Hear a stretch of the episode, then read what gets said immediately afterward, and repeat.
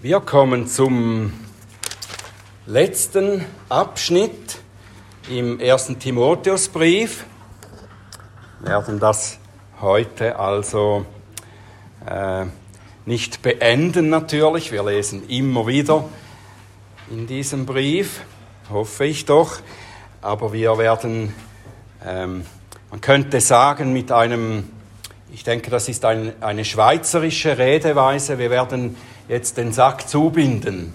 Das ist das Schlusswort eigentlich des Apostels oder die zusammenfassenden Ermahnungen.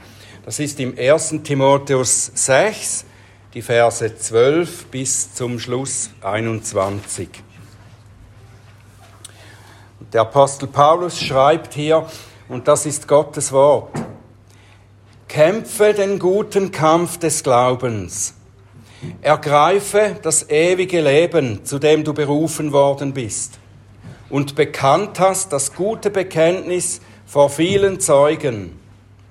Ich gebiete dir vor Gott, der allem Leben gibt, und vor Christus Jesus, der vor Pontius Pilatus das gute Bekenntnis bezeugt hat, dass du das Gebot unbefleckt, untadelig bewahrst, bis zur Erscheinung unseres Herrn Jesus Christus die wird zu seiner Zeit der selige und alleinige Machthaber zeigen, der König der Könige und Herr der Herren, der allein Unsterblichkeit hat und ein unzugängliches Licht bewohnt, den keiner der Menschen gesehen hat, auch nicht sehen kann, dem sei Ehre und ewige Macht. Amen.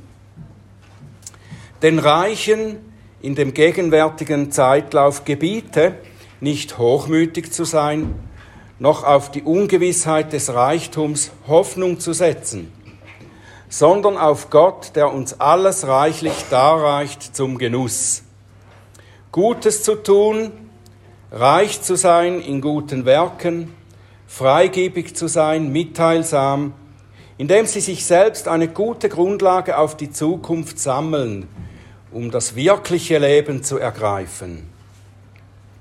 O Timotheus, bewahre das anvertraute Gut, indem du die unheiligen leeren Reden und Einwände der fälschlich sogenannten Erkenntnis meidest, zu der sich einige bekennen und von dem Glauben abgeirrt sind. Die Gnade sei mit euch. Unser lieber Vater im Himmel, wir bitten dich, dass du uns bereit machst, dein Wort zu hören, so dass wir auch bereit werden, darauf einzugehen. Hilf uns aufmerksam zu sein und öffne du meine Lippen, dass sie deinen Ruhm und deine Herrlichkeit verkünden. Amen. Dieser letzte Abschnitt hier ist nicht unbedingt in allen Bibeln der letzte Abschnitt, sondern er wird in den meisten Bibeln noch unterteilt in zwei oder drei kleinere Abschnitte. Aber ich denke, er kann gut auch als einer, als einer genommen werden. Er ist eine nochmalige Zusammenfassung des Dienstes, der Timotheus anvertraut ist, hier von Paulus auch anvertraut wird noch einmal, womit er beauftragt wird.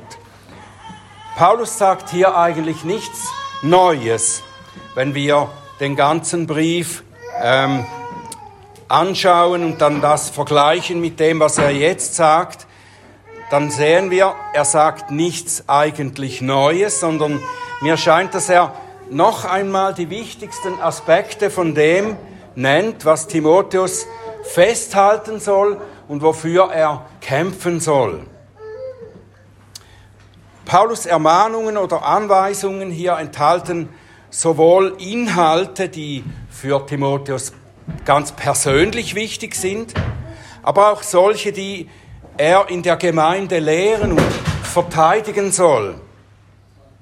Und diese Schlussermahnungen, die entsprechen dem Dienstmotto das der Apostel äh, weitergibt, an verschiedenen anderen Stellen auch. Das, das Dienstmotto, das er auch äh, in seiner Abschiedsrede an die Ältesten in Ephesus genannt hat, formuliert hat und das er auch früher schon äh, im Brief hier an Timotheus geschrieben hat. Er schreibt äh, oder er sagt in Apostelgeschichte 20, Vers 28, da sagt er zu den Ältesten, die er versammelt hat, gibt ihnen das auf den Weg. Habt Acht auf euch selbst und auf die ganze Herde, in welcher der Heilige Geist euch als Aufseher gesetzt hat, die Gemeinde Gottes zu hüten. Habt Acht auf euch selbst und auf die Herde. Und dann an Timotheus schreibt er im vierten Kapitel dieses ersten Briefes, Vers 16, habe Acht auf dich selbst und auf die Lehre Beharre in diesen Dingen, denn wenn du dies tust, wirst du sowohl dich selbst erretten als auch die, die dich hören. Die Hirten, den Hirten wird gesagt, habt Acht auf euch selbst und auf die Herde und an Timotheus und auf die Lehre. Sie hüten ja die Herde mit der Lehre. Ein Hirte kann die Gemeinde nur mit der Lehre führen, die er zuerst für sich selbst erkannt und auch umgesetzt hat. Hab Acht auf dich selbst. Und er kann das geistliche Leben, nur das geistliche Leben vermitteln und die Geschwister nur darin beraten, worin er selber lebt und vorausgeht. Und so gelten nun diese Ermahnungen hier zum Schluss gleichermaßen für Timotheus, aber auch für die Gemeinde. Und diese Ermahnungen sind eindringlich. Wir sehen das nicht nur daran, dass der Apostel sie noch einmal mit Nachdruck wiederholt, sondern auch daran, dass er diese Art von Lebenswandel und Haltung als einen Kampf bezeichnet. Das christliche Leben ist ein Kampf, sagt der Apostel. Im Gegensatz zu den verschiedenartigen Streitereien, die er vorher mehrfach abgewiesen hat, nennt er diesen Kampf einen guten Kampf, den guten Kampf des Glaubens. Und im Folgenden beschreibt er, in welcher Weise dieser Kampf gekämpft wird. Es ist nicht ein Kampf gegen Fleisch und Blut. Wir kämpfen nicht gegen Menschen nicht ein Kampf gegen menschliche Mächte eigentlich. Und deshalb wird er mit geistlicher Ausrüstung, das heißt mit geistlichen Wahrheiten gekämpft. Der Kampf, der gute Kampf des Glaubens wird mit den Waffen der geistlichen Wahrheiten gekämpft. Und, und diese geistliche Ausrüstung, die eignen wir uns an, so hat der Apostel Paulus äh, erinnert in Epheser 6, indem wir das ewige Leben ergreifen. Nein, das war dann hier eben im, ähm, das ist aber parallel zu Epheser 6, hier im 1. Timotheus 6. Wir kämpfen, eignen uns die Ausrüstung an, indem wir das ewige Leben ergreifen, das gute Bekenntnis festhalten, das Gebot bewahren und nach dem wahren Reichtum streben. Was bedeutet das zuerst konkret, das ewige Leben zu ergreifen? So in dem Zusammenhang, wie Paulus das Timotheus hier sagt. Was, was bedeutet das? Das ewige Leben ergreifen. Wir wissen doch, dass wir an Jesus Christus glauben müssen, um das ewige Leben zu erlangen. Es kann ja hier aber nicht heißen, dass Timotheus in der Weise das ewige Leben ergreifen soll, indem er jetzt zu glauben beginnt. Paulus sagt ja auch, dass er das ewige Leben ergreifen soll, zu dem er berufen ist. Mit anderen Worten, das er schon hat. Ergreife das ewige Leben, das du eigentlich ja schon hast. Es geht darum, an dem ewigen Leben festzuhalten.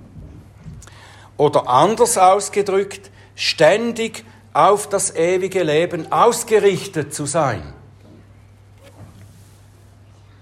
Das im Fokus zu haben, das ist das Ziel. Bleibe an diesem Ziel dran, halte es fest. Dieses Leben, das wir erhalten haben, ist gewissermaßen etwas Dynamisches. Wir glauben ja nicht nur einmal punktuell und erhalten dann das ewige Leben und dann geht alles von selbst weiter. Und so ermahnt auch der Apostel an äh, die Philipper im Philipper 2, Vers 12 und folgendem, wie ihr alle Zeit gehorsam gewesen seid, nicht nur in meiner Gegenwart, sondern jetzt noch viel mehr in meiner Abwesenheit, bewirkt euer Heil mit Furcht und Zittern.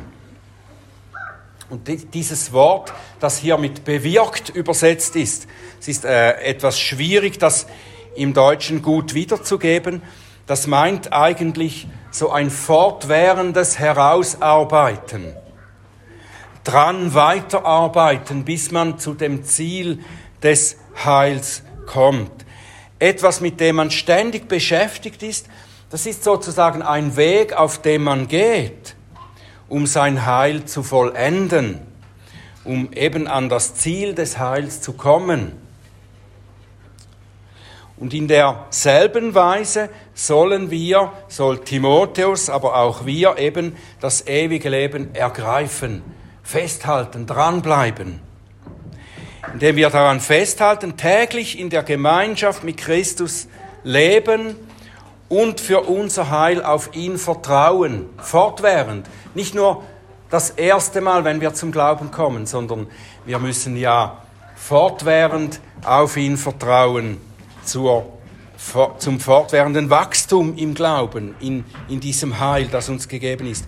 Und so kommen wir nicht nur zu dem Ziel, dass wir das ewige Leben einmal empfangen werden, als, als dieses ewige Leben, das diesem hier auf der Erde folgt, sondern wir haben dieses Leben jetzt schon. Wir haben das ewige Leben jetzt schon. Und ewig meint ja nicht nur, dass es nie aufhört, das ewig, das ist auch eine Qualität. Unser Leben, das wir von Christus haben, hat die Qualität der Ewigkeit. Und dann bedeutet das ewige Leben festhalten auch, dass wir uns nicht nach den Dingen dieses irdischen, natürlichen Lebens ausstrecken, sondern nach den Dingen des übernatürlichen, ewigen Lebens. Darauf gehen wir zu und wir halten den Blick immer darauf.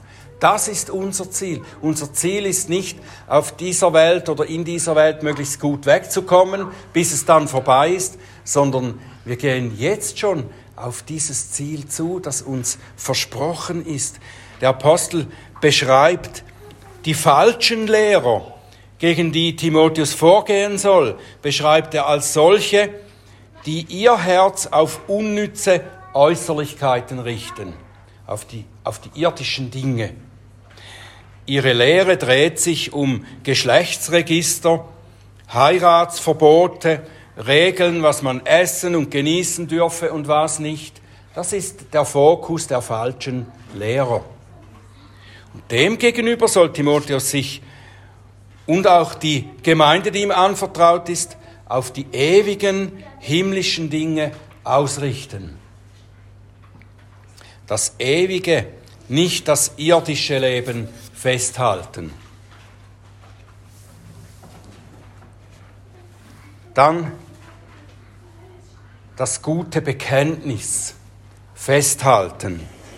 Den guten Kampf, der äh, Timotheus geboten ist zu kämpfen, auch uns allen, den soll er kämpfen, indem er das gute Bekenntnis festhält. Was ist damit gemeint? Geht es um das persönliche Glaubensbekenntnis, das Timotheus bekannt hat, äh, nachdem er zum Glauben gekommen ist, vielleicht vor der Gemeinde sich zu Christus bekannt hat und dann äh, aufgenommen worden ist auf dieses Bekenntnis hin oder geht es vielleicht um sein Bekenntnis, als er in den Dienst ordiniert wurde? Es wäre beides denkbar, weil bei beiden dieser Gelegenheiten wird ja auch jeweils nach dem Bekenntnis gefragt. Aber ich glaube, dass Paulus nicht davon spricht. Ich glaube, dass das Bekenntnis, das er meint, ist das Bekenntnis zu Christus, das Timotheus schon bei vielen Gelegenheiten verkündigt hat. Das ist der Inhalt seiner Verkündigung. So wie sein Dienst ein Kampf ist, der durch die Wahrheit gekämpft wird, so gehört auch die Wahrheit über Christus, die den Menschen als Bekenntnis mitgeteilt wird, gehört zu diesem Kampf. Gleich anschließend nennt Paulus auch den Herrn Jesus, der dieses gute Bekenntnis vor Pontius Pilatus bezeugt hat. Es ist das gleiche Bekenntnis, das Timotheus gegeben hat, bezeugt hat und das Jesus bezeugt hat. Jesus hat gegenüber Pilatus, dem irdischen König, hat er bekannt, dass er selber der Christus, der gesalbte König des Volkes Gottes ist. Und er hat zu Pilatus gesagt, ich bin als König in die Welt gesandt, um von der Wahrheit zu zeugen. Das Bekenntnis, von dem Paulus hier spricht, ist die Wahrheit über Christus oder die Wahrheit von Christus. Die Wahrheit über seine Gottheit, über seine Menschwerdung, über sein Werk des Heils zu unserer Rettung. Und indem wir dieses Bekenntnis festhalten, diese Wahrheiten festhalten und es vor den Menschen bezeugen, die es hören müssen, dadurch bekämpfen wir den geistlichen Kampf, der uns als Kirche verordnet ist. Wir zeugen von Gottes Wahrheit und damit bekämpfen und besiegen wir den Vater der Lüge, den Feind Gottes und der Kirche und alle seine Agenten. Der Apostel schreibt in 2. Korinther 10 ab Vers 4, denn die Waffen unseres Kampfes sind nicht fleischlich, sondern mächtig für Gott zur Zerstörung von Festungen. Und so zerstören wir Vernünfteleien und jede Höhe, die sich gegen die Erkenntnis Gottes erhebt. Und nehmen jeden Gedanken gefangen unter den Gehorsam Christi. Seht ihr, so kämpfen wir mit der Wahrheit Gottes gegen die Lügen des Feindes. Das ist der gute Kampf des Glaubens. Wir nehmen jeden Gedanken gefangen unter den Gehorsam gegen Christus. Was wir glauben und bekennen, ist nicht nur intellektuelle, verstandesmäßige Sache, Wahrheit, wir gehen mit der Wahrheit um und geben die Wahrheit weiter, die die Kraft hat, Leben zu retten. Für die Ewigkeit. Und die die Kraft hat, Leben zu verändern. Das bekennen wir, nicht wahr? Gottes Wahrheit über Christus hat die Kraft, Leben zu verändern. Das haben wir an uns selbst erlebt. Die einen etwas drastischer, sichtbarer, die anderen mehr im Innern. Aber Gottes Wahrheit von Christus hat unser Leben wirklich verändert. Und wie wir schon früher gelesen haben im 1. Timotheus 3, Vers 15, ist die Kirche die Verwalterin dieser Wahrheit, dieser, dieser Waffen oder dieser Waffe, Waffenrüstung. Die Kirche ist das Haus Gottes, das die Gemeinde des lebendigen Gottes ist, der Pfeiler und die Grundfeste der Wahrheit. In der Kirche wird die Wahrheit Gottes verwaltet. Durch das Festhalten am guten Bekenntnis der Wahrheit kleiden wir uns in die Waffenrüstung, die Paulus den Ephesern eben zuvor schon anbefohlen hat in Epheser 6. Die Wahrheit, die wir bekennen, sie umgürtet uns, sie ist ein Brustpanzer, ein Schild, ein Helm und ein Schwert. Weiter sagt der Apostel zu Timotheus, dass er das Gebot unbefleckt und untadelig bewahren soll bis zur Erscheinung des Herrn Jesus Christus. Das ist eine Dienstanweisung. Eine Dienstanweisung, die ihre Gültigkeit behält, bis der Herr wiederkommt.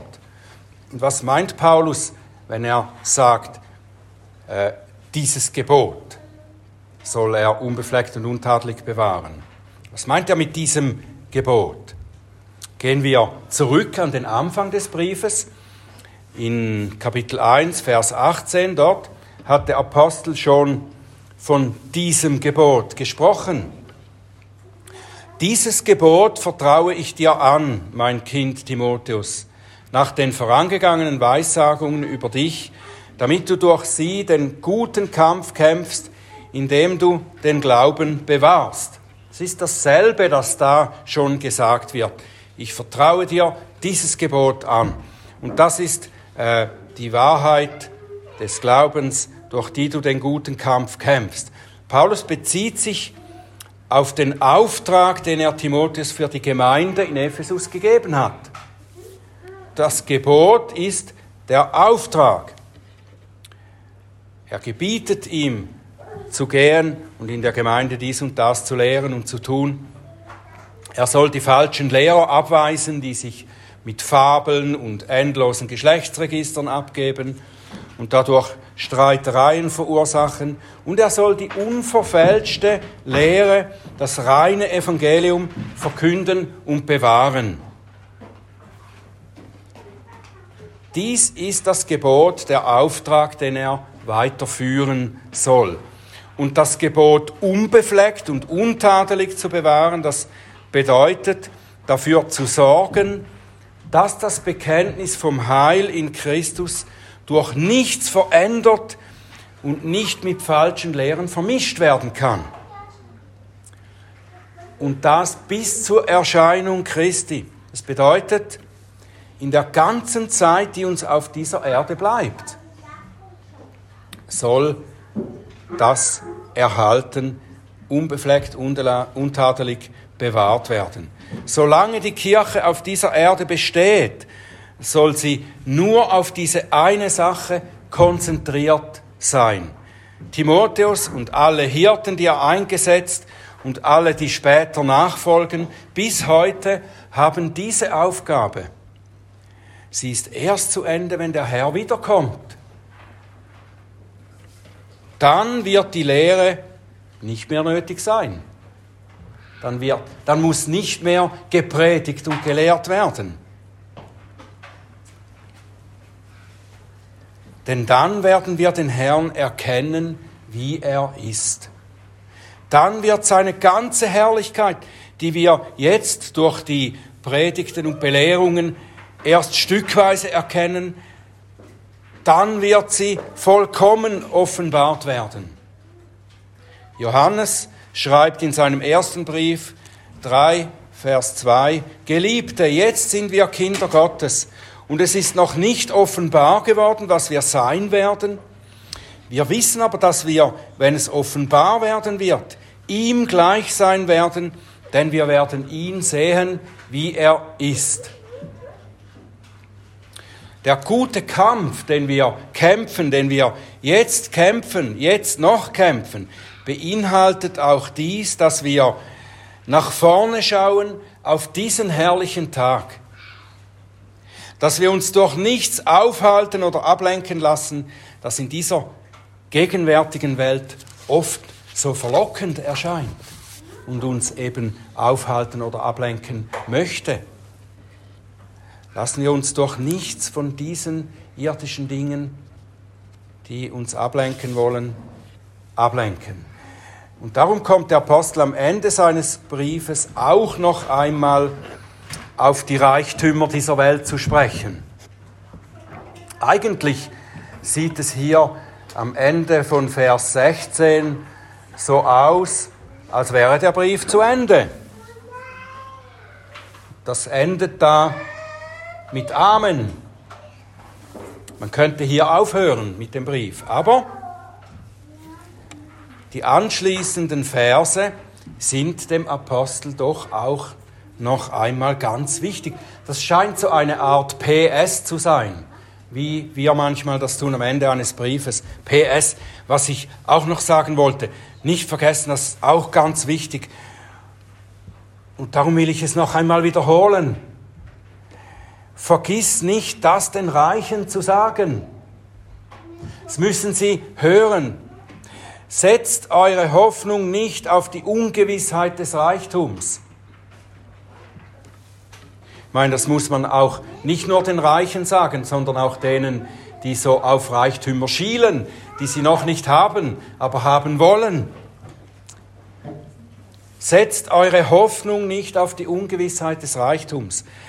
Es ist nicht falsch, reich zu sein, Besitztümer zu haben oder eine gut bezahlte Stelle und ein schönes Einkommen zu haben. Das ist nicht falsch.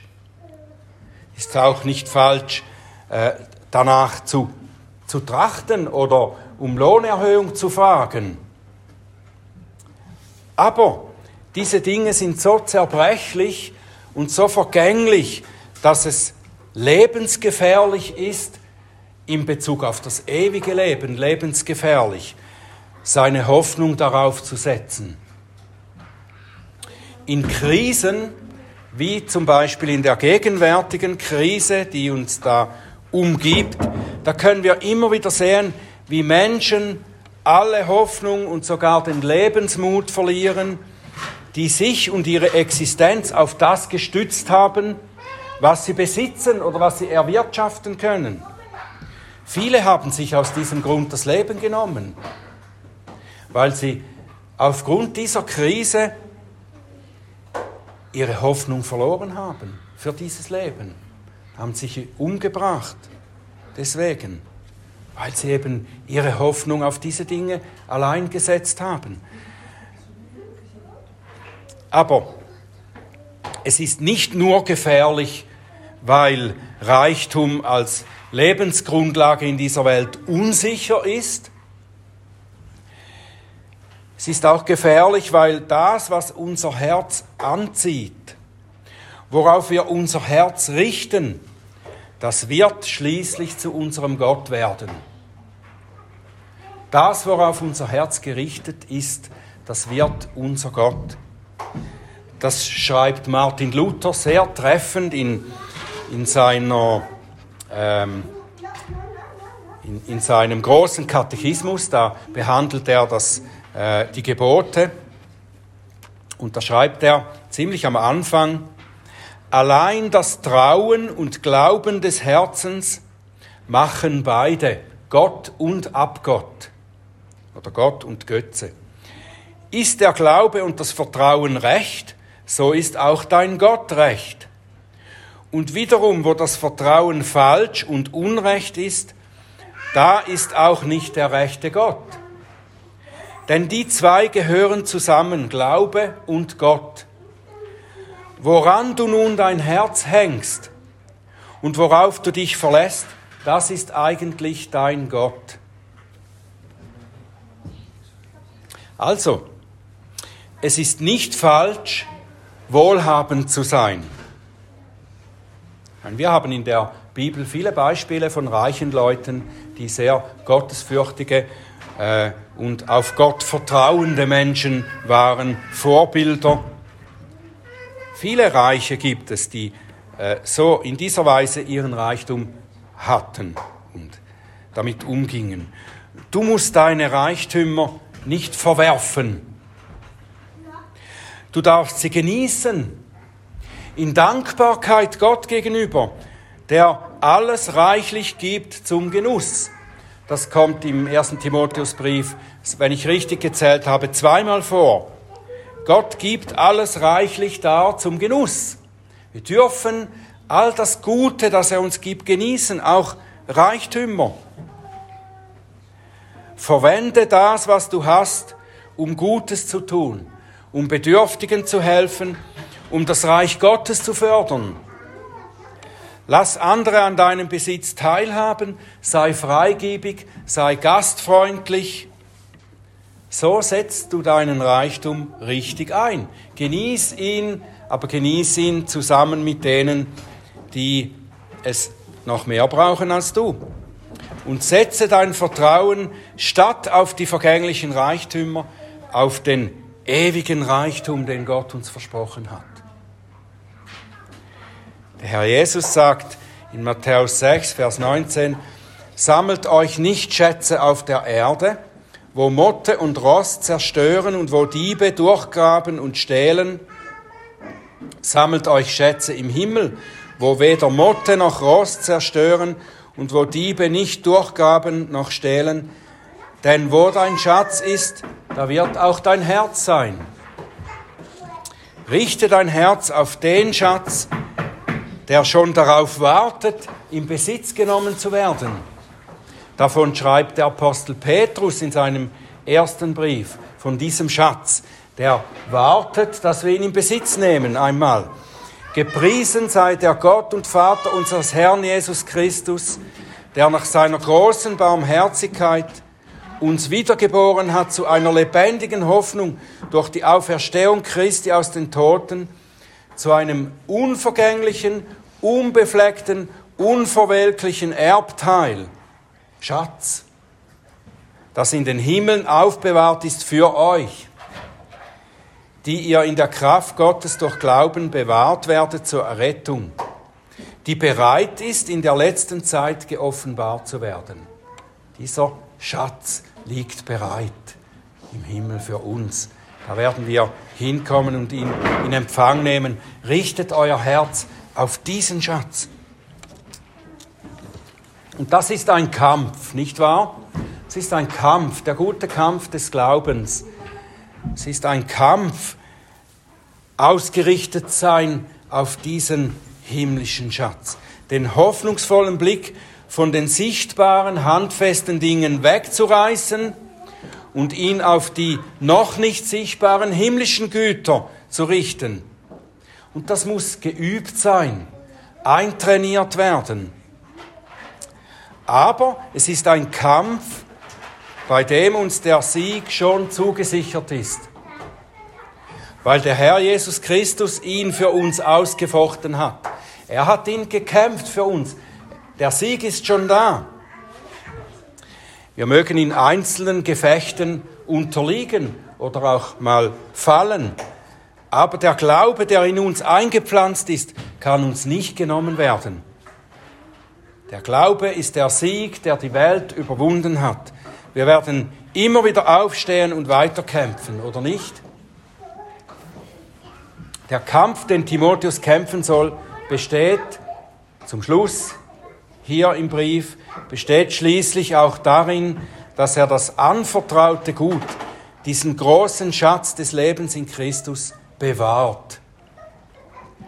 Und das klingt, wenn Paulus ihn so anspricht, es ist nicht mehr in allen Übersetzungen enthalten, wo das Paulus sagt, O Timotheus, es ist so ein Ausruf, wie ein flehentliches Rufen, O Timotheus, bewahre das anvertraute Gut. Tu alles, damit niemand diesen Schatz gering achtet und verliert. Es gibt viele falsche Lehrer, die er nur nun hier noch einmal erwähnt. Viele falsche Lehrer damals und heute, die die Gläubigen auf falsche Pfade lenken auf denen sie dann das Ziel aus den Augen verlieren. Paulus nennt hier am Ende die sogenannte Erkenntnis. Es ist im äh, Griechischen heißt das ja Gnosis und es ist wahrscheinlich eine frühe Form der Irrlehre der Gnosis, die er hier erwähnt. Gnosis heißt eben Erkenntnis. Es ist nicht nur die, die Bedeutung dieses Wortes, sondern das war auch eine Bewegung kommt aus der griechischen Philosophie, wo die Leute äh, das, das Leibliche verurteilen als ungöttlich und nur das Geistige als göttlich sehen.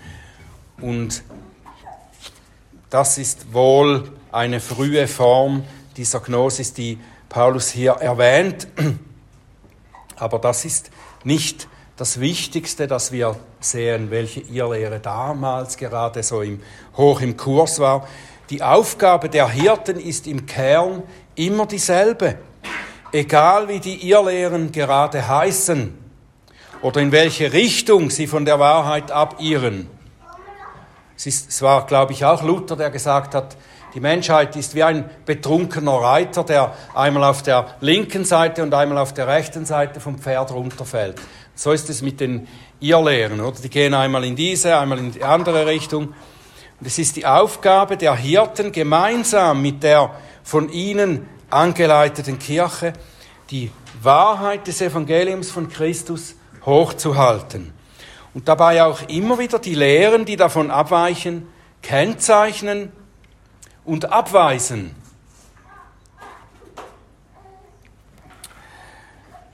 Den Hirten ist damit gesagt, wie Paulus das im zweiten Timotheusbrief noch einmal zu Timotheus sagt, predige das Wort, stehe bereit zu gelegener und ungelegener Zeit, überführe, strafe, ermahne mit aller Langmut und Lehre. Und da gibt's auch etwas, das an die Adresse der Schar der Gläubigen geht. Ihnen sagt das Wort Gottes, lasst uns das Bekenntnis der Hoffnung unwandelbar festhalten. Denn treu ist er, der die Verheißung gegeben hat. Und lasst uns aufeinander Acht haben um uns zur Liebe und zu guten Werken anzureizen, indem wir unser Zusammenkommen nicht versäumen, wie es bei einigen Sitte ist, sondern einander ermutigen und das umso mehr, je mehr ihr den Tag herannahen seht. Amen.